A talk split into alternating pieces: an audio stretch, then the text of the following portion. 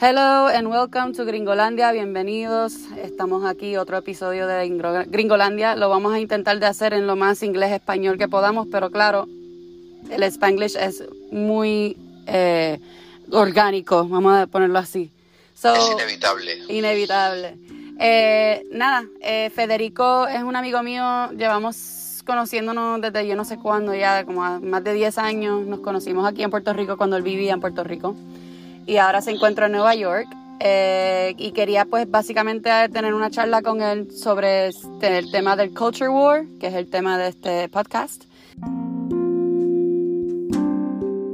I've called myself a Puerto Rican spy, among other things. My buddy Fede calls himself an undercover Latino. In this third episode of Gringolandia Culture Wars, you get a window into an Argentine Puerto Rican New Yorker talking with a Boricua Southerner, or a Southern Rican.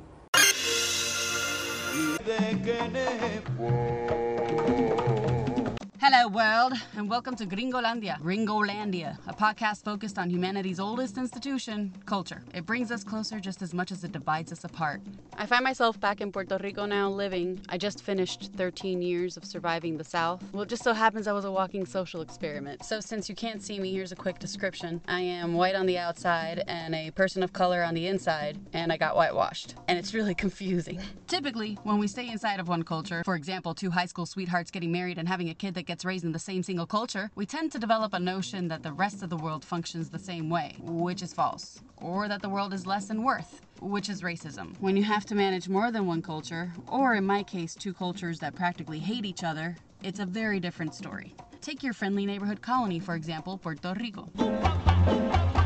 When you come from a colony, you're forced to harbor your native culture along with your colonizer's culture. The stuff I've had to sift through when navigating our two identities, Puerto Rican and American, normal people are able to get by because they typically stick to one set of values. In my case, however, that was absolutely not the case. Recent Southern experiences forced me to have to analyze the reasons why these two cultures have the worst fights as far as the mental battles I have as a mix. Something about my story made my situation incredibly complex, and, well, as I put it one night, while I vented to a friend. Oh my god, Neil, it just gets so fucking messy every time I let a dumb American in. That's not to say that all Americans are dumb, but your definition of dumb is most likely about to change after this podcast. For now, I'm recording these things with ambient noise, which is why you will hear things like my fan that I absolutely need here in the Puerto Rican heat, or the background noise from recording folks in restaurants. Hopefully, my situation with all this will be upgraded soon. As I started having more conversations on the topic of culture and my identity, or lack thereof, I started meeting more people that could relate. And as I met more and more people, I realized, wow, these are some really interesting conversations. And so the first conversation I recorded was with a very interesting woman named Ronita Matias. Ronita, or Ronita, is from Bahrain and has been living the last few years of her life studying in Kentucky. She and I both connected on the hardships that come with assimilating to American culture. But get this, she's from Bahrain, but her parents are Indian nationals. When I heard this, obviously my ears perked up because, well, yeah, talk about cultural layers. When people ask me where I'm from, it's really difficult for me to answer because when I say I'm from Bahrain, they expect me to be Bahraini, they expect me to be Arab, they expect me to be Muslim. But my parents are actually Indian immigrants, and also because of the Middle East's rules about um, foreign babies born there, I'm an Indian national. Mm. So technically, I'm Indian. I didn't even think about all the layers that a person like you would have to go through. Those are a lot of layers, cultural layers that right. can really mess with your head. But if I say I'm from India, I can't really relay experiences of what it's like to live there because I've never lived there. Mm-hmm. So I can't really say that either because I'll, I'll get asked questions about India and I honestly don't know enough about living mm-hmm. there. So it, it puts me in a weird position. Because you want to have pride. Yeah. But you don't really know what to have pride for. Yeah. But then you're also from uh, am I saying it right? Bahrain. Bahrain, yeah. Like you feel you identify with a lot more of that culture than mm-hmm. the Indian part. Yeah. And then on top of that, now you've been in the states for so long. Yeah. I'm sure now I'm. I don't know where I'm from. I'm just somewhere who's someone who's floating mm-hmm. around like on the world. Yeah. Um, it's weird. It's weird. It's I get so it though. Weird. I get it. Yeah. I can relate to the I'm from everywhere and nowhere sensation. Ronita is talking about a sensation that one has when they've adapted so much to a new location and its corresponding culture that you start to disconnect from your original culture. In America, that's called whitewashing. But then when it's time to go back, whether it be a trip back home or whatever, you don't feel comfortable being that culture again. You're different. I was born in Bahrain, uh-huh. and then I was raised there. I lived there for 18 years. But my parents were Indian immigrants in the Middle East, where I was Got born. it. Got it. Got it. Got it. That's right. You told me this. I Right. remember now. I Yeah. remember. So I moved here when I was 18, almost 18, and I I think at that point, which was it was probably last year when I asked her this. So I was almost 24, so five or six years I'd been Okay. in Everything you soak in here when you come to the states is completely. It's a game Yeah. changer. You On your brain. so many things. I don't know. There, there's just so much conversation happening all the time. And it's the media too. Yeah. It's different. It's different. The Yeah. media that we get back home is different. Like I'm not exposed to the same Yeah. stuff I'm exposed to here, and it does. It influences your brain to be more liberal and to ask more questions. Mm. Yeah. What's like in Bahrain? Definitely not more liberal. It's like Bahrain is caught between Qatar and Saudi Arabia. Even though Bahrain's so close to Saudi Arabia and we're actually linked by this highway, um, it's a very, very different scene in Bahrain. It's not as liberal as out here in the United States, or even maybe like in a lot of South American countries or European countries. At least you don't have to cover yourself up. There's no requirement. Yeah. Um, women have been driving for a while there. It's still the Middle East. The country uh, itself is considered a Muslim country, so Islam is the national religion. But 50% of the population there are immigrants. Out of that, I would say about a third are Indians. My parents, being Indian immigrants there, didn't really feel off uh, because What was- part of India? they're from the south. Do you know where Mangalore is? It's close to Bangalore. Okay. Yeah, the way it works in a lot of Middle Eastern countries is that even if you are born there and if your parents are not citizens of that country, you automatically get citizenship of the country where your parents are from, which is a total Right. mindfuck, let me tell you. Yeah. I can't call myself a Bahraini citizen, I'm an Indian citizen. Even though there's a huge part of the population that lives like that, it's still weird because there is that distinction between me and someone else who's an Arab Bahraini who had Bahraini parents, you know? Uh-huh. So that was kind of annoying for a while. It did feel like I didn't have the same advantages as other Right. Bahraini citizens. I got used to it because I saw so many other people going through the same thing, Yeah. you know? Because there were, I'm sure you probably surrounded yourself with a lot of other immigrant friends. Yeah. That, Well, not even just that. Like there were just so many people from different parts of like South Asia, from the Middle East itself, that you're surrounded by everyone. You have no choice. Mhm. Um, I actually don't know Arabic um, because you didn't need to know Arabic. So many, there were so many immigrants there. So I, I just grew up speaking kind of our own like South Asian mixed, mixed with Middle Eastern version of English. That's so cool. Yeah, The- English is the first language I ever learned how to speak. I speak, spoke that all throughout school with all my friends. Usually with my parents, I speak English too, even though they grew up speaking other Indian languages. Yeah. But I do speak some of my parents' languages, but not very well, and I don't speak any Arabic at all, which is very embarrassing when I say it out loud and people ask me where I'm from. Kids can be so cruel. I can just imagine poor Ronita alone trying to explain herself to a group of all American kids that have no international experience. I've been there, and yes, it's pretty frustrating. Yeah. I feel like I, I started to do therapy because I was having all these issues that I thought were related to my father. My father does have a huge part in all of it. Um, but I was going to therapy trying to figure out like what was happening to me. And it hasn't been until my least favorable experience, which is basically getting rejected from like this weird life I had created for myself here in the US that made me realize the problem's deeper. It's definitely cultural and it's definitely, you know, a problem with weird system that humans have developed through years and years where, you know, cultures are cliques. Mhm. Cultures are these clubs that you have to retain to Yeah. to survive in society, to be part of civilization and be accepted and liked. So how do you tackle that?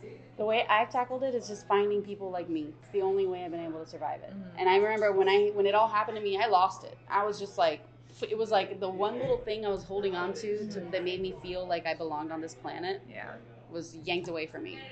And my job, my relationship, and the circle of friends I had surrounded myself with. And it happened after Maria. Your circle of friends as well? Yeah. Not all of them. Obviously, Mhm. I had like, because that's the other part. I kept myself separated. I kept both cultures, as you know, saying both cultures. I mean, dominant white culture that normally kind of takes over any immigrant, immigrant here if Mhm. they associate with white people mostly, Yeah. or they want to be successful, unfortunately. True. And then like the more oppressed Puerto Rican culture, but you know, Latin culture. Mhm. I felt like I kept them separated for such a long time. thinking Yeah. that's the way I had to do it because that's how it is here. They're segregated here, so Yeah. we got to keep them segregated in my head. And then I tried to combine them. And like in the Latin world, that's normal. We always do it. We'll speak Spanglish. We'll flip between the cultures too, and Mhm. everyone knows. They're like, "You've been here a while. I've been here a while. We do this now. It's Mhm. fine." Yeah. But Americans don't know that. They don't get that. Yeah. And so I tried to introduce like the Puerto Rican part of me, and it was being really interpreted incorrectly.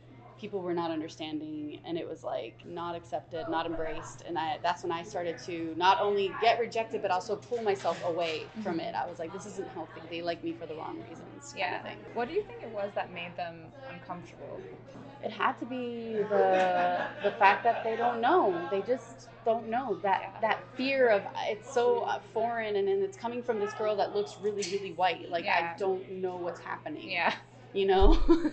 Don't know what's happening. yeah. Yeah. like I don't understand this, and it scares me, and I don't know if I can trust her. All the time, my whole life, I've been called a manipulator because they don't understand that I'm switching between the two cultures. It's not that I act one way with you and I act differently with these other people. It's literally that I have two cultures. A lot of people won't understand that. The whole time you think you're being yourself, and it's like, no, I'm not. I guess to them, I'm not Yeah. being legitimate. I guess. Do you find that your accent changes when you Oh talk to God, yeah, same? yeah. Because it's my family. That's yeah. how. That's how I've always heard English. Yeah. But then my family also knows how to speak it correctly, Mhm. and they've always put on a face. But I took it to that next level where it was like, I'm not just putting a face on for the Mhm. white man or woman. Like, I'm literally going to try to learn this like they know it. And I did. I'm that generation of my family. Like, Yeah. I can't help it. I did that pretty well too. I, I don't know if you can tell from my Yeah. accent. I've only been here six years, five or six years, um, and I sound like I've been here for a while. But the minute I'm in my room on the phone with my parents, my accent totally changes. It's not that I, I don't really care if other people hear me. They just think it's really weird, Mhm. and it kind of becomes like something to watch for my friends. I think they just think it's funny, which Yeah. I don't really mind because I'm able to do that. They think I can do it on command, which I can't. I can't just like sit here and just start like throwing out an Indian accent. I can't Yeah. do that. It only happens It's like a- when I see another brown person, if I see my parents or I see my Yeah. relatives, it just comes out. or you hear it or for me i don't know i used to be that way because i remember uh, people would ask me to do the, the accent and then it would Mhm. start very weak it was very bad it was like It was- would yeah. start to kind of trickle out and then it was like okay here it is here it is i found it Yeah. and then I, I would be able to do it but it was now i feel like i've been practicing because because i became i, I was I became their little like source of entertainment. The people I would hang out with with my ex-husband who's white and comes from like a lot of white influence. His family's white, his Mhm. friends are white, his work is white. His of course me stupidly, I'm not even thinking about it. I'm like completely still under this weird spell of myself, yeah. thinking but deep down inside, you know, like me, Mhm. it's so bizarre to even think about and talk about because I start to wonder like what about everything else that I've considered reality you know like I, now I got to retrace my steps Let me clarify. I thought that these people were just joking. I genuinely thought that they were spies like me, white on the outside, person of color on the inside. I'm dumb, but not anymore. I'm not dumb anymore. But I used to be really dumb. But I'm not anymore. But I'm white. But I'm not. But I'm Puerto Rican. But I'm not. But I am. But I'm not. But I am. But I'm not. But I am. But I'm not. But I am. But I'm not. But I am. But I'm not. But I am. Y cuando pasó el tiempo se hizo una devoradora, le da golpe la galleta, ella es una abusadora. Abusadora, abusadora. This is complicated. I'm half Puerto Rican, half American in biology, but my mother, who's 100% Puerto Rican, raised me. And she made sure to raise me very Puerto Rican.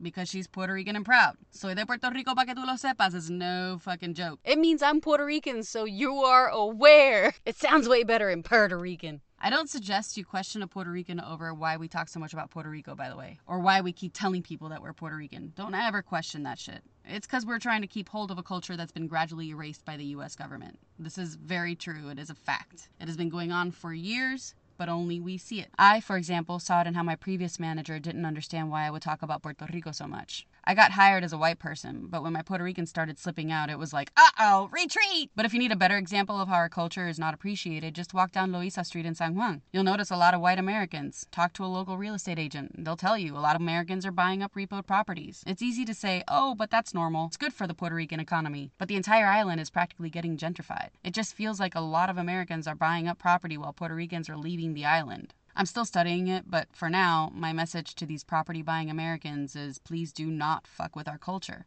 It's the last thing we have left. I think it takes me a little longer, but I'm also a pretty good assimilator. Yeah.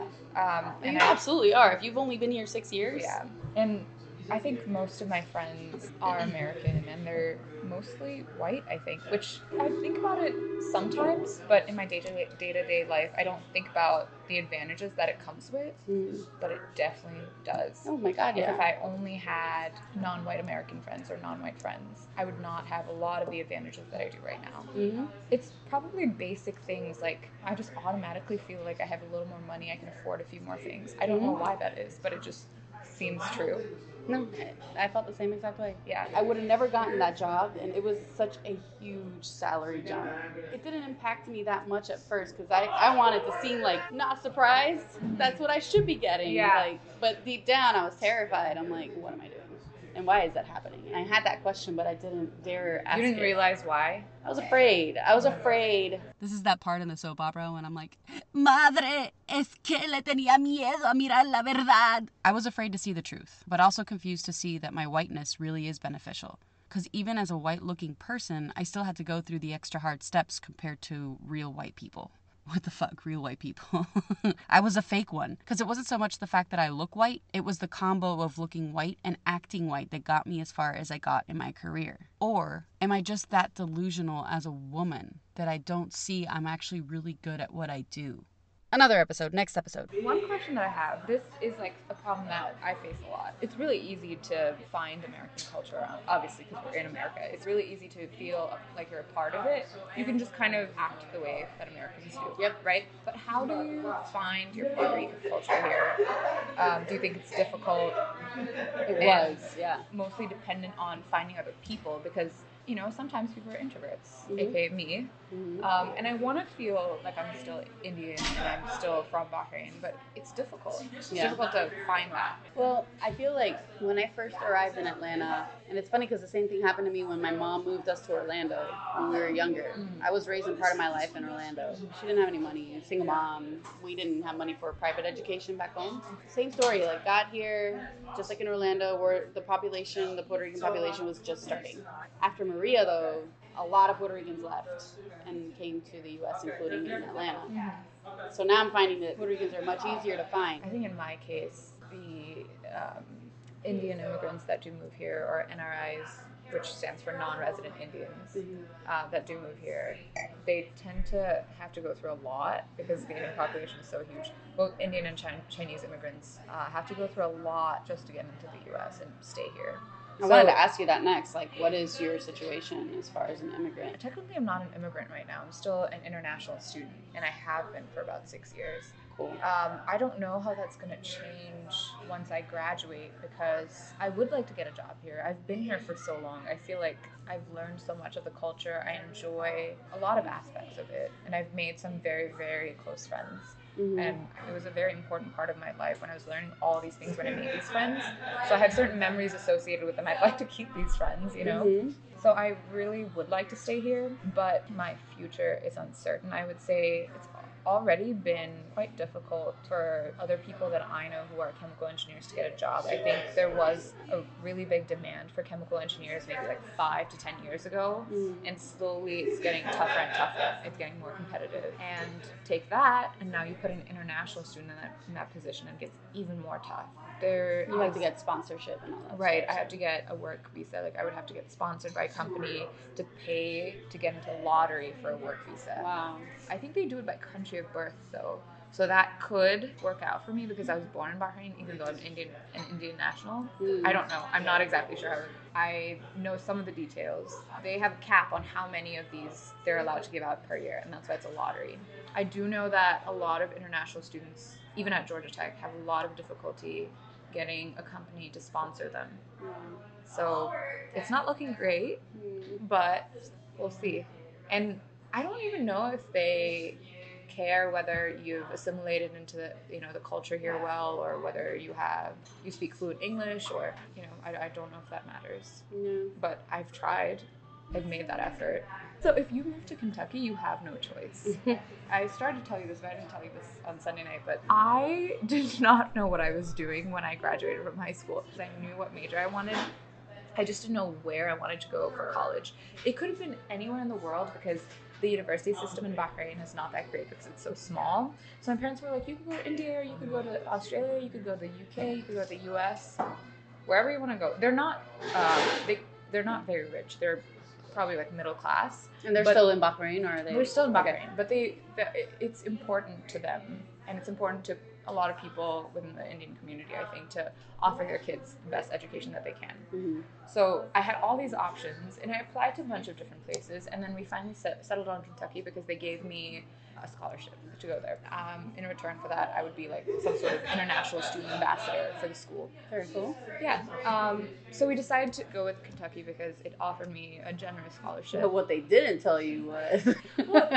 okay, I should have done my research. I should have found out about the demographics, the diversity. But I was already living in a country with so much diversity that it didn't even occur to me that there would be a lack of that anywhere else. I just know didn't that think of that. feeling. I know that I just feeling. honestly, I had no idea that that was a thing. Lack of diversity was a thing. It was wild. And then whatever you see on TV is usually uh, a scene from New York or a scene from LA where there's so much diversity. You know, like you never really see. Maybe there are some Western movies, but it never really quite hit home because I feel like a lot of Western movies are almost parodies. Like they're making fun of this place. Mhm. So I always thought there's no way this could be real. I felt the same exact way. I didn't believe then it. I I, was to like, this is Kentucky. them making fun. It's not real. Those poor white people. Mhm. And then I moved to Kentucky and it's real. Oh my god, it's real. What? Wow. Okay. So, so I moved there. Everyone's white. That's fine. Like. I didn't care because I just like I had already lived with so many other like brown, black, white people that it didn't really like Yeah. register that the whiteness meant that they had one type of culture, one language, one type of religion. yeah.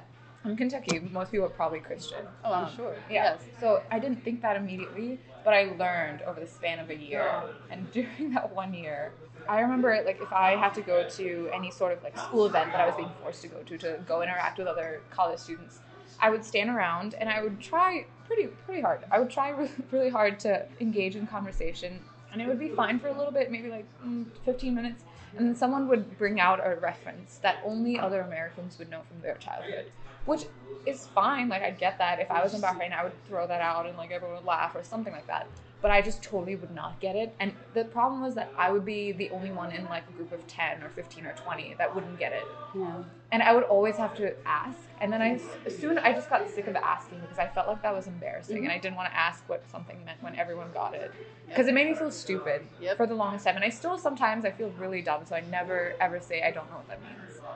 I know exactly what you're talking about. The same thing that's still at 37 years old happens. And I remember telling my mom about it, and she's like, Why aren't you defending yourself? She was so good at it, and I still didn't know how to defend myself because It's difficult when you're that person. you're the only one. Yeah. And I'm like, What am I supposed to say? And she's like, You tell them. Well, you try having more than one culture or more than one language. You, but you can't bring that up every you're single not time. allowed and Yeah. you not you're not allowed in that group in that group you can't say that because then you will get attacked So here, I'm not just referring to interactions with American groups. When I say this, I mean both cultures. In fact, now that I find myself back on the island retracing my roots, it happens a lot with my Puerto Rican groups, more so than with my American groups these days. It used to be the other way around. The difference is that it isn't so harshly ridiculed in my Puerto Rican circles because we're accustomed to changing for the white culture. It's not surprising to meet a Puerto Rican that has forgotten their heritage or native pop culture. I got so immersed in the white American culture that I started to forget my Latin culture.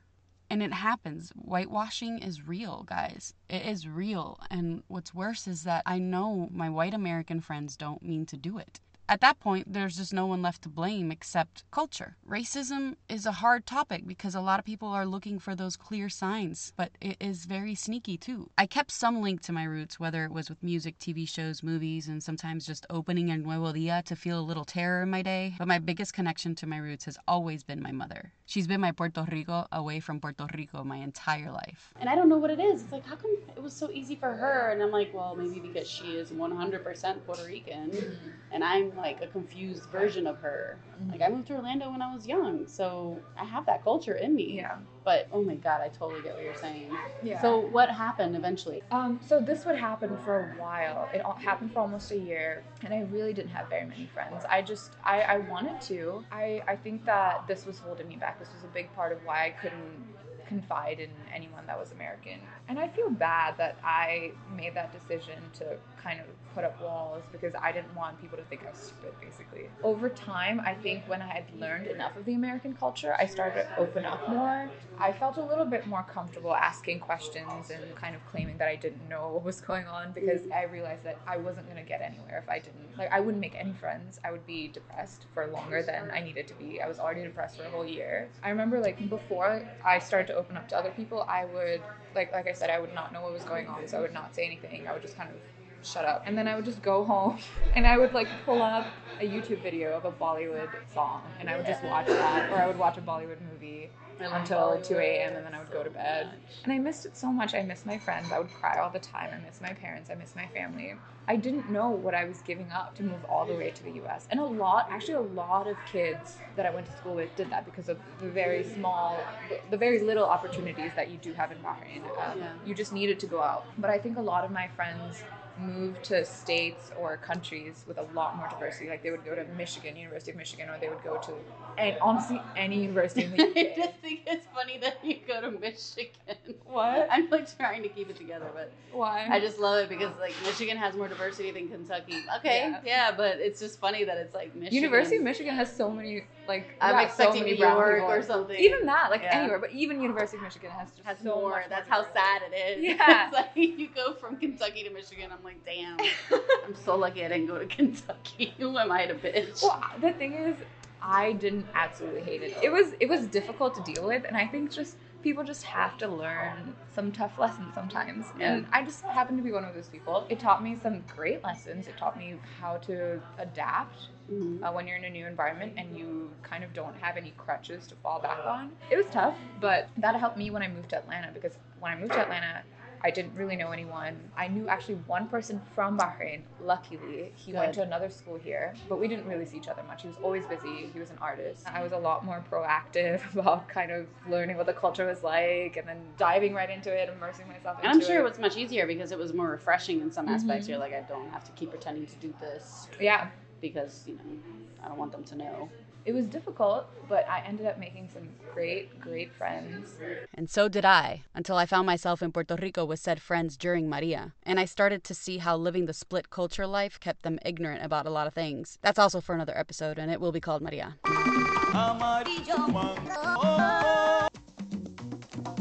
After Maria, something sparked in me. I finally realized that while I boasted a lot about my culture, I still didn't know how I fit into it, being the mix that I am. So I started bringing Puerto Rico to the table in meetings at work and other all white circles.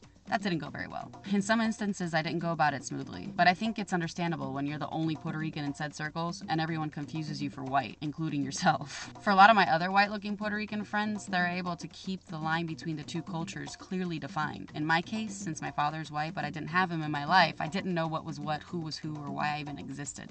And so now I want to talk about it because not only am I Puerto Rican, but my history parallels the island's history. I've gone through two abandonments as well. In Puerto Rico's case, first when Spain sold the island to the US, and second when the US threw paper towels at Puerto Rico in response to one of nature's biggest devastations. By the way, Trump, it's bounty. If you're gonna throw paper towels at us, make sure that you're throwing bounty. One ply bullshit, piece of shit, mother. In my case, it was my biological father and then my stepfather. Tacked onto the Puerto Rican abandonment, I'd say that I'm a great candidate to discuss this shit. I've healed thanks to a lot of techniques I learned from a lot of therapists. So now, in addition to the conversations with other outsiders, I also want to give other fellow Puerto Ricans, mixed race peeps, and just anyone else that still carries baggage from their own abandonment issues a peek into my head so that you can see how I've managed it or not managed it. How I've made sense out of everything and not made sense out of anything. I'm not a psychologist, but maybe my process can help you in yours. And if you want to talk about your own experience, I would love to hear it. So please reach out to me. Thanks for listening to my first podcast. Subscribe so that you can be notified when the next one comes out. And if you want to contribute towards my cause to help Puerto Ricans like me find peace, then check out my Patreon at www.patreon.com slash gringolandia. Love you guys. Bye. Con los colores de mi tierra. and you do like all you know you fill out your your re- you attach your resume and you you know, you answer all the things, and there's like a, a series of questions at the end, which are like the self-identify questions. Mm-hmm. Um, and there's a separate question. There's, you know, they usually ask you, what's your race and what's your, like, are you a, a, a veteran and do you have a disability? They're, they're, they're usually, on every job application, they have these things. It's a, it's a legal thing. Pero hay una pregunta que siempre está aparte de todo eso y viene primero, es, are you Hispanic or Latino? Yeah. Every job that I've applied to in my job hunt en los últimos meses, todos tienen esa pregunta. ¿Y por qué, por qué ponen el Are you Hispanic or Latino? Y luego ponen eh, What is your race? White, mixed, African American, Native American.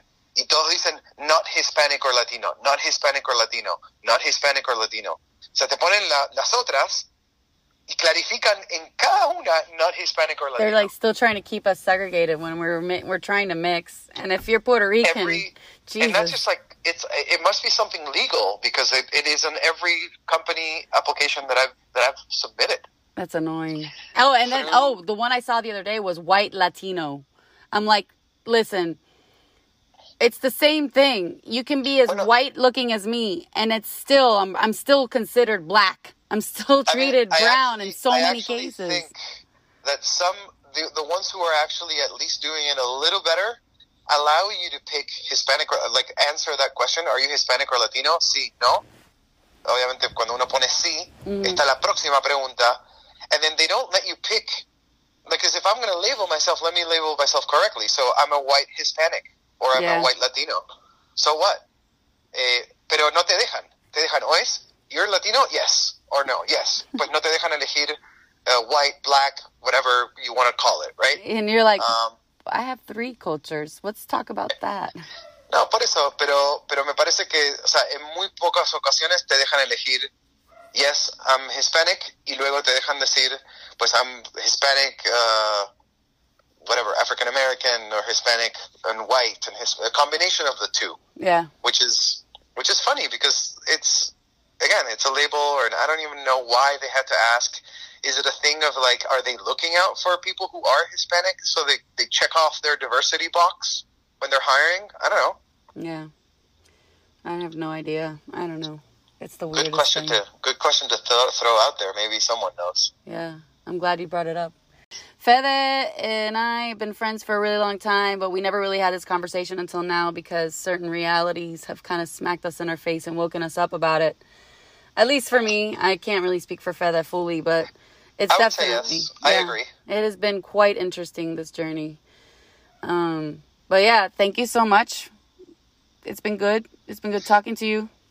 Thank you for having me. Eh, la verdad que me encanta lo que estás haciendo y creo que el mensaje tiene que escucharse y se tiene que poner ahí a- a- al medio porque la gente tiene que poder hablarlo y poder... No, no debe ser tabú, no debe ser un tema difícil, debe ser un tema fácil. Exacto, Eh, exacto, Que todos exacto. podemos hablar y que todos podemos, sin, sin discusión, sin discriminar, sin pensar que uno es mejor que el otro o, o que algo, algo es mejor que el otro. Somos todos iguales, somos Sí. todos personas al fin y al cabo, ¿no? Exacto. Eh, no sé por qué es tan difícil eso.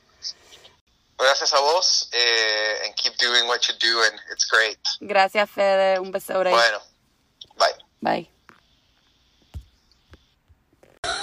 Excuse me, déjame aclarar mi throat. Eso fue desde la protesta, mano. ¿Qué clase de flemera? Pues nada, gracias Min por escuchar.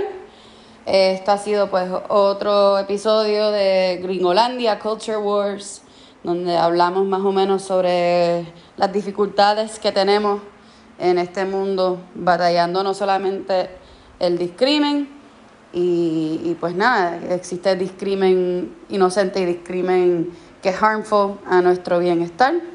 Y pues ese es el que yo quiero eliminar, obviamente. Son cuando toman decisiones basadas en cosas que no saben. Eh, y para allá, para adelante vamos, ¿no? Si es que tenemos que decirle y comunicarle al pueblo que es para adelante, no te quedes estoqueada en lo deprimente.